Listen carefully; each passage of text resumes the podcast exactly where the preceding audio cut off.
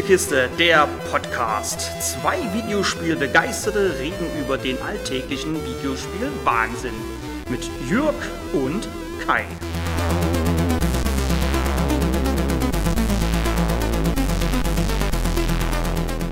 Hallo, ich habe für euch wieder ein Spiel getestet. Und zwar diesmal Devil May Cry 5. Auf geht's. Devil May Cry 5 erzählt die Geschichte dreier Protagonisten. Da wäre zum einen Nero, den Helden aus Devil May Cry 4, Dante, den berühmten Dämonenjäger aus den Teilen 1 bis 3 und einem mysteriösen Mann namens V. Serienkenner werden sich denken können, für was das V stehen könnte. Vector! Oh ja! Na klar. Wer bis dato noch nie einen Teil gespielt hat, bekommt vor dem Spielstart die Geschichte aller vorherigen Serienteile präsentiert. Ausgenommen wird hier Ninja Theories DMC, welches nicht Teil der Hauptlore ist. Wie schon in den Vorgängern schnetzelt man sich auf stylische Art durch allerlei fieses und teilweise auch sehr ekliges Dämonengedöns. Und stylisch sind nicht nur die Kämpfe. In den Zwischensequenzen wird immer wieder deutlich, dass sich die Geschichte nicht allzu ernst nimmt. Da bekommt schon mal Dante einen Hut geschenkt und legt plötzlich und ohne ersichtlichen Grund einen waschechten Moonwalk hin.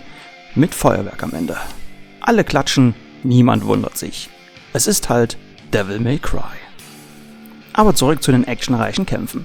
Die drei Protagonisten spielen sich in der 20 Missionen umfassenden Kampagne alle unterschiedlich.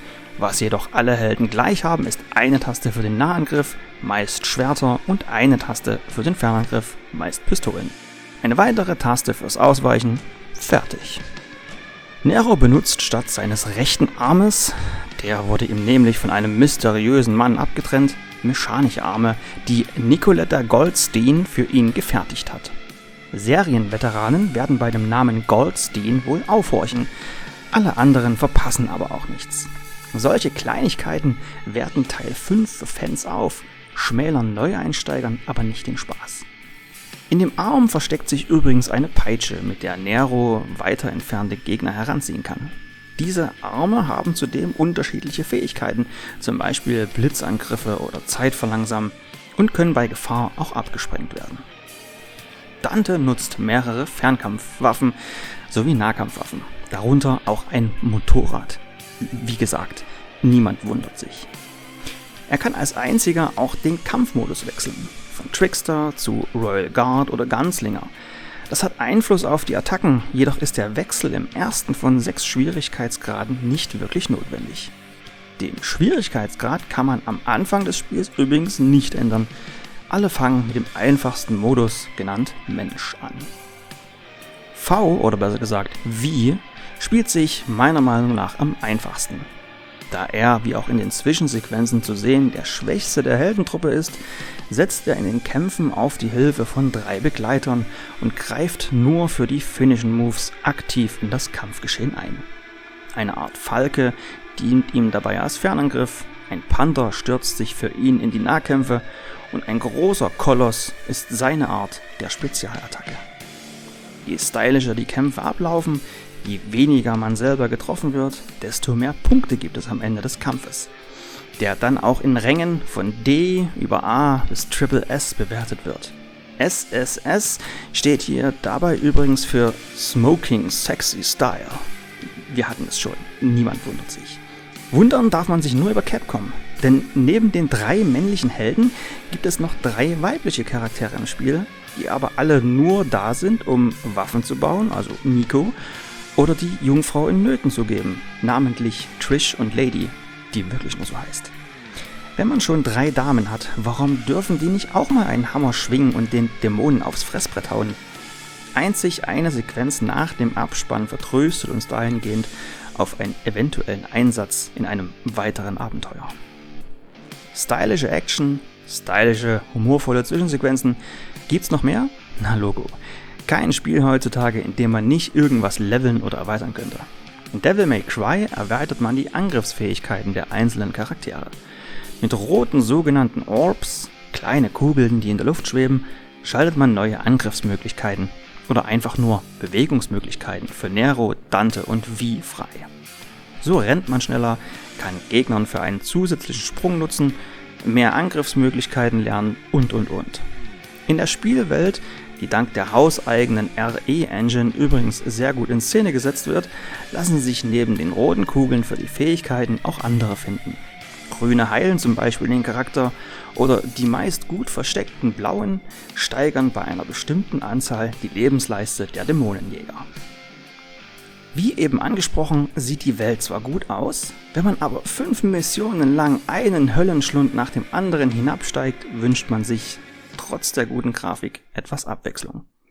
Vom Ton her gibt's dafür nichts zu meckern. Die englischen Sprecher machen ihren Job sehr gut und der Soundtrack, je nach Bedarf mal ruhig, mal den Spieler nach vorne treibend, geht gut ins Ohr.